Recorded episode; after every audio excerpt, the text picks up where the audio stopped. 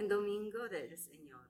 En el Evangelio de hoy, Jesús nos da una maravillosa imagen del reino por medio de tres parábolas. Para explicar los misterios profundos, toma ejemplos de la naturaleza, la cizaña, la mostaza y la levadura.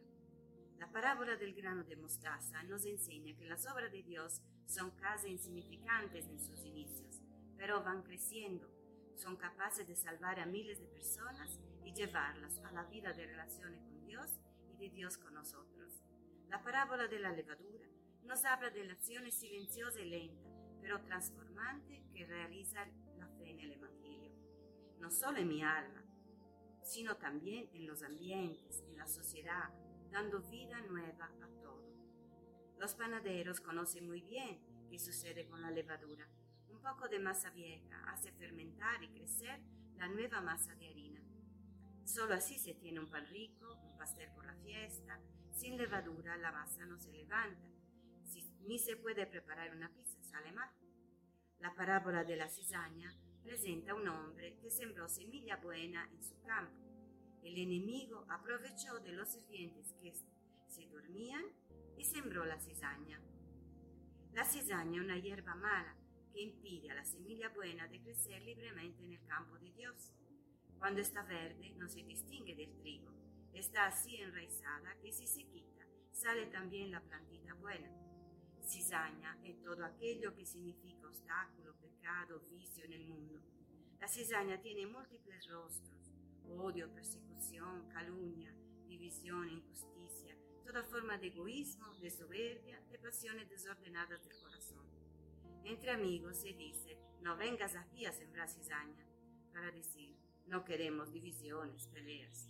La cizaña es lo que impide caminar hacia Dios. A veces hay preguntas inquietantes, difíciles de responder.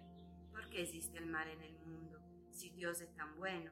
¿Por qué permite el dolor, el sufrimiento de los más débiles, de los inocentes? ¿Por qué las guerras, las injusticias, el odio, las prostituciones, los abusos. Nosotros querríamos que todos fuéramos solo buenos, así en las comunidades cristianas, los jóvenes, los adultos. Algunos decepcionados dicen, mejor me pongo ateo y vivo como si Dios no, Dios no existiera.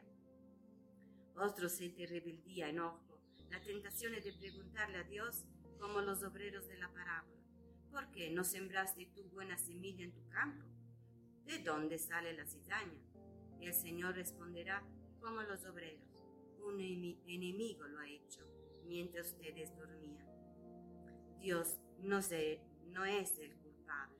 El hombre es el culpable de tantos desórdenes y abusos que vemos a cada paso, en las noticias, en la calle, en nuestra propia casa. Algunos países pretenden imponer el aborto obligatorio a mujeres y adolescentes. ¿Por qué todo esto?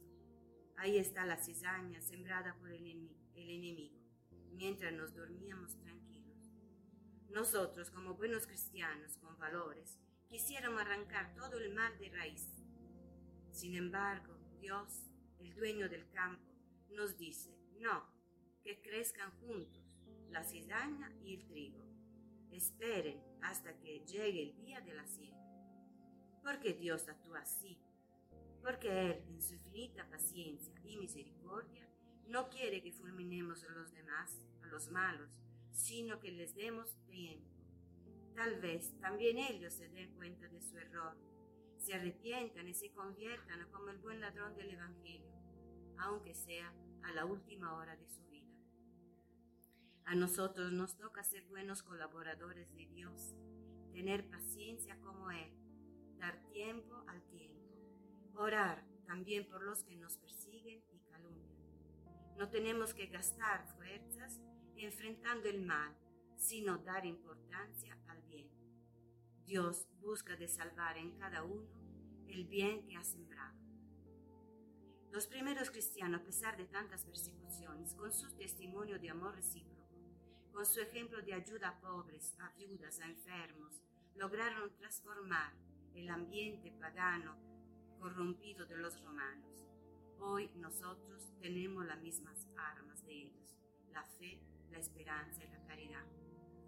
En el siglo pasado en México se organizó una lucha contra los sacerdotes católicos, torturando y matando a cristianos, hombres, mujeres y niños. Los católicos reaccionaron al mar con la guerra cristera. Sobre esto salió la película de San Joselito, Mirando al cielo. El muchacho José Sánchez del Río nació en 1913 en Michoacán. Cuando él tenía 14 años, el gobierno suspendió el culto público. Las iglesias se utilizaron para alojar animales y, y los soldados que impedían cualquier celebración. Joselito, para defender la fe, apoyó a los cristeros. Con un amigo pidió de ser combatiente y los admitieron solo a cuidar los caballos por su menor edad. En una batalla, Joselito dio su caballo para salvar su jefe. A él lo llevaron preso, torturaron para que renunciara a su fe en Jesús. Él repetía, viva Cristo Rey, viva la Virgen de Guadalupe. Le cortaron la piel de la planta de los pies y lo hicieron caminar por su ciudad en la noche para matarlo escondidas en el panteón. Lo apuñalaron para no hacer ruido. El oficial, enojado por sus heridas a Cristo Rey, le disparó en la cabeza y Joselito cayó mirando el cielo. Es el título de la. El Señor Jesús quiere que perdonamos, que rezamos por todos aquellos que de algún modo son cizaña, para que lleguen a ser trigo bueno en el campo del Señor. Es lo que hizo Santa María Goretti, mártir italiana de 12 años. La mamá viuda trabajaba en los campos para dar de comer a sus hijos. María la mayor cuidaba de los hermanitos y la casita. Un joven del vecindario con insistencia le pedía de ir a vivir con él. María, que antes de la primera comunión había prometido a Jesús de no ofenderlo, le contestaba que era muy joven, que no quería pecar. Un día estaba sola en la casa, el joven quería obligar a estar con él. Como no logró convencerla, la apuñaló 14 veces. María en el hospital perdonaba a su agresor y ofrecía a Dios sus dolores. El día siguiente murió y apareció en la celda de su asesino, y se convirtió. Después de 27 años de prisión salió y contó a la mamá de María el primer milagro de ella, su conversión. Se retiró como fraile y testimonió el perdón recibido. En nuestro corazón, dentro de cada uno, hay semilla buena y semilla mala nosotros tenemos que ayudar a que crezca el bien, el amor, la reconciliación. El triunfo del bien será solo al final, por obra de Dios.